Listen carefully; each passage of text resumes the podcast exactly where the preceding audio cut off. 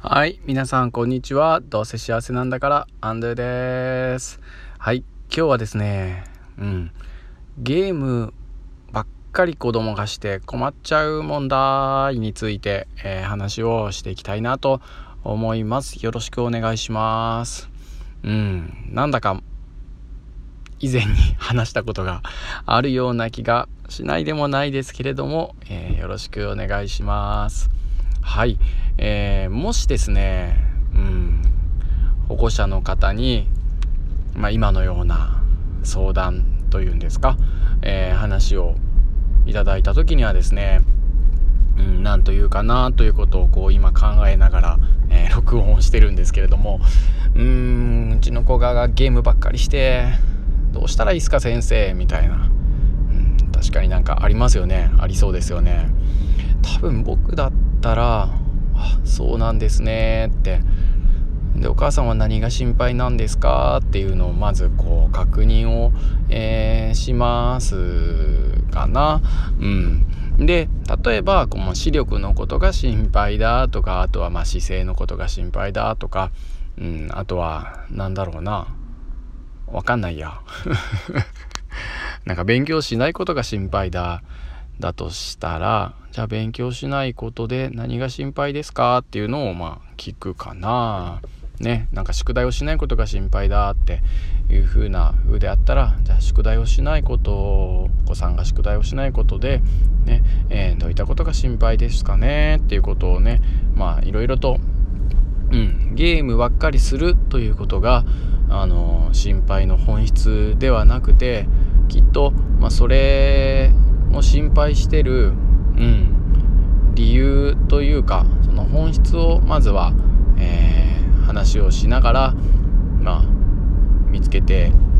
みることをするかなと今、まあ、ふと思いました。まあ、それで例えば、うん、視力の、まあ、低下、まあ、本当に今それをするのかどうかは分かんないんですけどあとはね、まあ、画面が小さいと斜視とかね、あのー、確かに負担なのかなだとかっていうのは思ったりをしたりだとか、まあ、あとはまああのゲームってねこう中毒性がありますから確かにね睡眠不足になったりするようなことが心配だってことは僕僕もまあ分かるんですよね。だとすると、まあ、睡眠不足が心配だと。ね、で睡眠不足だとね、あの成長ホルモンが寝てる時に子どもたちが分泌して成長の助けになっているし休息することで、うん、あの昼間の活動がよりね、えー、良いものになるんだとかっていうような、あのー、事実があるんだとしたらうん、じゃあお母さんなるほどねそういうことが心配なんだねっていうことを確認したらじゃあその心配していることを子どもたちにえー、伝えてみたらどうですかねっていうふうに、まあ、言うんじゃないかなというふうに思います。うん、ゲームばっかりしてっていうのは、まあ、そのお母さんが子供たちに対して思っている本質の言葉ではないものですから、ね、ゲームばっかりなんかして、えー、寝る時間が少なくなっちゃうことであなたがね、あの、きちんと成長しないんじゃないかなというふうなことを心配してるんだよっていうことですよね。うん、なんかそういうことを、まあ、伝えていけたらいいなというふうに、えー、思っております。うん、で今までのところが、まあ、結構真面目な話だと思うんですけれどもあ一方でちょっとお母さんとの関係性がこう築けてきているような、えー、場合は多分そっかじゃあ一緒にお母さんもゲーム楽しんでみたらどうですか？とかって言ったりするかもしれません。というのも子供たちは、うんと、ゲームが楽しくて楽しくて仕方がなくて、えー、怒られても、えー、その、まあ、時間をね、えー、捻出してやろうとしているわけだからそこの何に情熱を燃やせているのかとか何にそんなに熱中してるかっていうところを一緒にやりながらまあ、子供たちにこうプレゼンをさせたりとかですね するのも、まあ、面白いかなと思います。ね、これ何が、えーと、どこがむず楽しいのとかねあとはなんかどこで苦労してるのとかですね、まあ、そういった子供たちがこう親の上に立てるような、えー、場面をこ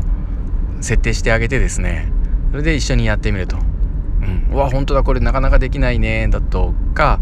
あのねあのなんだろうそこ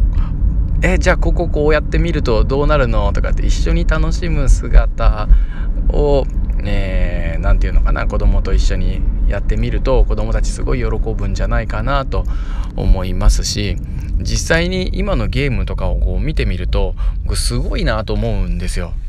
なんか以前僕たちが子供の頃のゲームって、まあ、ゴールが決まっていて、うんまあ、操作方法が決まっていて自分の手でコントローラーを握ったら、まあ、いろんな課題をこうクリアをしていってゴールに近づくっていうような課題がもう設定されてあって、まあ、結果を出すのが目的のゲームだったかと思うんですけど今はその子供たちが課題を設定するというかステージを作るようなえ、世界を作るような、え、ゲームが流行ってますよね。もうこれが流行ってるっていうのはすごく希望だなと思っていて例えばあのマイクラだったり、うん、あつ森だったりもそうなんだと思いますし僕あのマリオメーカーのなんだろうゲーム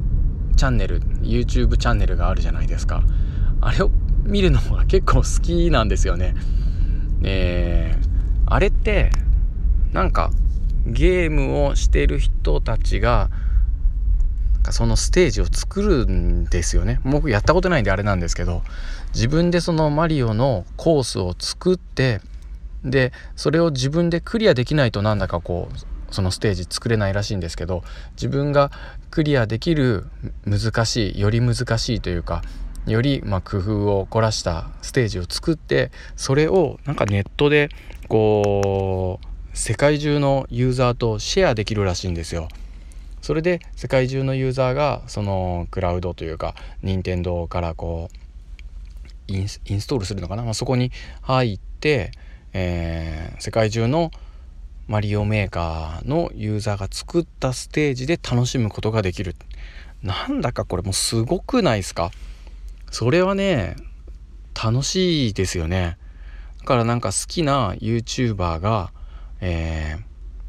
ー、やってくれることもなんかあるかもしれないみたいな、えー、あのー、子供の好きな YouTuber がですね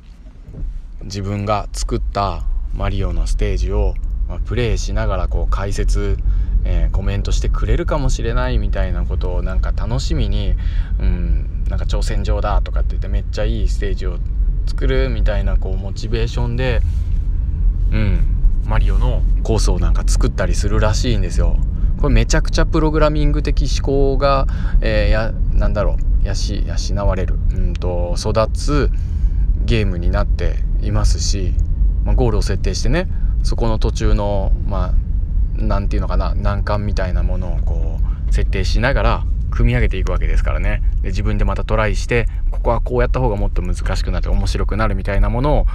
えー、トライしながらまた作り込んでいくみたいなプロセスめちゃくちゃ勉強になりそうじゃないですか。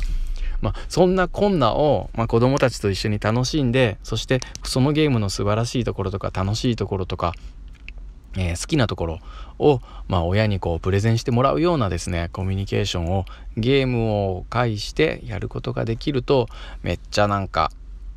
いいな面白そうだな素敵だなっていうふうに、えー、思っています。はい。今日何から始まったんでしたっけ？うん。あそっか相談事ですよね、えー、ゲームを子供ば子供がねゲームばっかりするって言って困るって言われたらじゃあまずは、えー、1つ目のアンドゥの答えとしては何を心配してるかっていう本質を掘り下げて子供とあの子供に伝えてみたらどうですか？っていうことと、えー、2つ目のまとめとしては、えー、一緒に楽しんでみたり、えー、一緒に子供の何が子供がこのゲームの何が好きかっていうのを感じてみたりして、え一緒に楽しんでみるっていうのもありじゃないかなというところのですよね。はい。はい。今日は久しぶり。もう10分ギリギリ長く話してしまいました。今日は多分質問をプレゼントする時間がありません。ごめんなさい。えー、皆さん、えー、それではハッピーな一日を明日もお過ごしください。それでは最後まで聞いてくれてありがとうございました。ハッピーでした。さようなら。